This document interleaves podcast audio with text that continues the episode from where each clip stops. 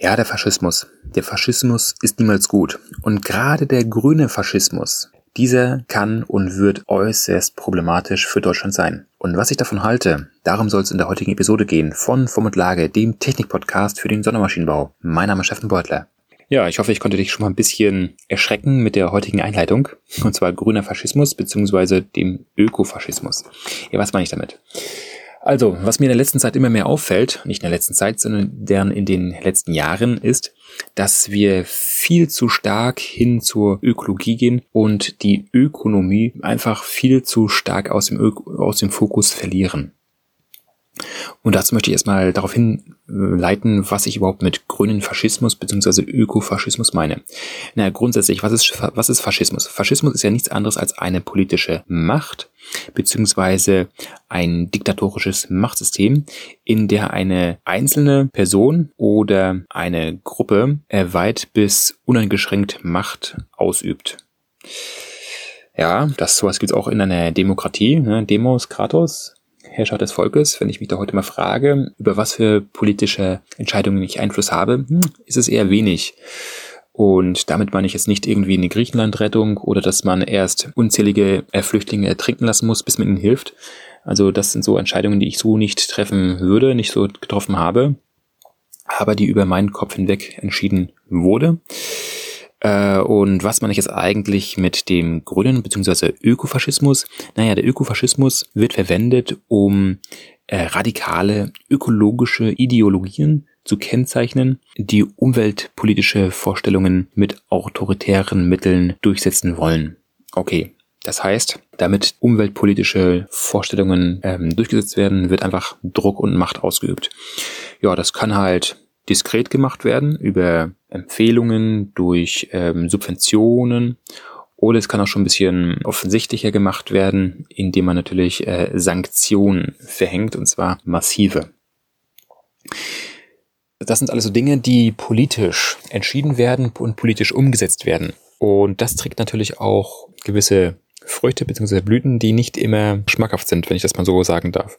Beispielsweise ist es so, dass ja eines der Ziele ist, dass man 100% Energie aus Ökostrom erhalten möchte, sprich durch äh, Wind, Wasser und äh, Sonne. Ja, also grundsätzlich denke ich, dass so etwas möglich ist. Ähm, die Frage ist allerdings immer, wie speichere ich die Energie? Denn wir Menschen, wir benötigen ja zum Beispiel auch Energie zum Überleben. Und diese Energie muss, müssen wir in Form von tierischen und pflanzlichen Stoffen aufnehmen, also Lebensmittel aufnehmen. Und gerade wenn wir die pflanzlichen Nahrungsmittel betrachten, werden diese im Frühjahr gesät, wachsen im Sommer, werden Spätsommer geerntet und müssen dann gelagert werden über den Winter hinweg, über das Frühjahr hinweg, bis man dann im Sommer wieder ernten kann. Das heißt, es wird im Sommer produziert fürs gesamte Jahr, und zwar nicht nur für den Sommer, sondern wie gesagt fürs gesamte Jahr. So, wie sieht denn das eigentlich bei uns aus mit der Energiewirtschaft? Naja, wir produzieren Energie, ja, teilweise echt große Spitzenlasten, so groß, dass wir sie gar nicht aufnehmen können, ja. Aber das Problem ist dann wiederum, diese Spitzenlasten können nicht irgendwie gespeichert werden, weil es dafür noch keine Technologien gibt. So, das heißt, diese, das heißt, wir brauchen gewisse Doppelstrukturen. Und zwar einmal für Wind, Wasser, Sonne, die Strukturen, und dann für die Nacht oder für den Winter, bei dem nicht so viel ökologische Energie äh, erzeugt wird, das sind dann halt unsere Kohle- und Gaskraftwerke. So, diese Doppelstrukturen, die führen dazu, dass wir unter anderem deswegen aufgrund von Subventionen, die der Verbraucher und auch Industrie zahlen müssen, gerade beim Einzelverbraucher beim fünf bis sechsfachen liegt, also der Strompreis liegt beim fünf bis sechsfachen als im internationalen Vergleich. Und zwar ist es ja auch deswegen so, weil wir hier in Deutschland beispielsweise ein sogenanntes Oligopol haben aus den großen sechs wie, wie E.ON, Vattenfall, RWE, ENBW, Energy und Uniper. So, das ist schon mal der erste Punkt, der für uns als Wirtschaftsstandort Deutschland gerade für den äh, Maschinenbau echt schwierig ist. Und ich meine, was hat eigentlich Deutschland groß gemacht? Das war der Maschinenbau, genauer gesagt der Automobilsektor. Wir verkaufen als Exportnation Nummer eins beziehungsweise Nummer zwei, je nachdem, wie man es sehen möchte, Autos, also Tonnen von Stahl in die gesamte Welt, die natürlich auf einem hohen Level, was die Funktion und Qualität und Produktivität angeht. Und was macht man jetzt hier noch aufgrund der ideologischen, ökologischen Vorstellungen? dass man den Dieselmotor verbieten wollte, beziehungsweise dass man diesen reglementiert und mit Vorgaben quasi tötet.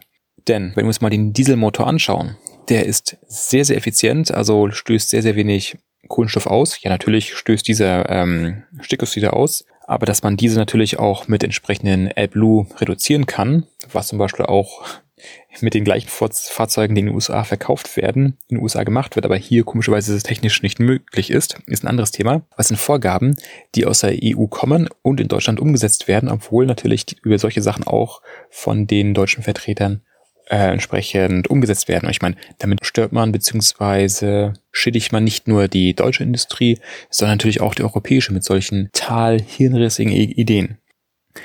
Dann, was sind hier noch weitere Auswüchse des Ökofaschismus in Deutschland? Ja, das ist beispielsweise, dass man wichtige Infrastrukturprojekte verhindert, wie zum Beispiel den Flughafen Hamburg, neue Autobahnen, neue Umgebungsstraßen, neue Zugtrassen und, und, und. Auch das wird oftmals von grünen Organisationen, von grünen Verbänden verhindert, weil dort aus irgendwelchen Gründen irgendwelche seltenen Pflanzen natürlich nur an diesem Ort existieren oder irgendwelche seltenen Tiere oder Insekten oder sonstiges. Ich meine, ich finde schon, dass es wichtig ist, dass man darauf achtet, dass man die Natur nicht als kostenlose Müllhalde betrachtet. Ich meine, da hat sich auch schon vieles verändert im Vergleich zu den 60er Jahren, dass da in vielen Bereichen aufgepasst wird, dass wir wesentlich besseres Wasser haben, wesentlich bessere Luft und trotzdem eine, trotzdem eine gesteigerte äh, Produktivität. Aber das Maß macht es. Beispielsweise gewisse Infrastrukturprojekte, die benötigt man für Investitionen in die Zukunft. Also das, oder besser gesagt, das ist eine Investition in die Zukunft und das brauchen wir für zukünftige Projekte. Und oftmals sieht man natürlich auch, wer an solchen Protesten teilnimmt. Das sind dann entweder Gutmenschen, die von zu Hause aus schon sehr guten Background haben, die da eher nicht darauf achten müssen, wo sie jetzt den nächsten Job suchen müssen, wenn sie, wenn sie den verlieren, sondern ja, egal. Was sind denn weitere Auswüchse des Ökofaschismus? Ja, beispielsweise diese Friday for Future Bewegung. Ich meine, ist ja schön und gut, dass die äh, Studenten, Kinder und sonst wer auf die Straße gehen, um für ihre Zukunft zu protestieren. Finde ich vollkommen richtig. Aber wer sagt, dass die das in der Mitte in der Woche, Woche machen müssen, während eine Schulpflicht eigentlich besteht? Und ganz ehrlich, äh, die Kinder sind eigentlich die Fachkräfte der Zukunft. Und wenn sie dahingehend schon weniger Zeit haben, was denen in der Schule vermittelt werden soll, bleibt natürlich auch weniger übrig für die weiteren Schritte in der weiteren Ausbildung, was nur schwierig nachgeholt werden kann, denn die Ausbildungszeiten sind halt sehr, sehr kurz in Betracht zu dessen, was vermittelt wird. Und da kann ich nicht verstehen, dass unsere Politik da einfach so zusieht und sagt, ja, und auch, noch, und auch noch äh, bestätigt von wegen, ja, macht weiter so, Zukunft ist gut, so dass sich selbst die Angela Merkel ich meine, jetzt nichts gegen sie und auch nichts für sie, aber selbst, dass die sich dann von dieser Greta Thunberg anpöbeln lässt, was sie doch für eine schlechte Politik gemacht in ihrer, in ihrer äh, Tätigkeit. Ich meine, darüber kann man denken, was man möchte. Aber, ey Leute, durch diesen Ökofaschismus, den ihr uns aufdrückt, egal als ähm, Endverbraucher oder als Unternehmen, ey, ihr verbaut euch un unsere gesamte Zukunft. Ihr seid Politiker, die eigentlich dafür gewählt wurden, um im Sinne des Volkes zu handeln und nicht im Sinne von einzelnen kleinen Gruppen, die laut schreien, weil sie so viel Zeit haben, weil sie entweder arbeitslos sind, weil sie Rentner sind oder weil sie eh nur einen halben Tag arbeiten gehen, beziehungsweise Pri Privatier sind.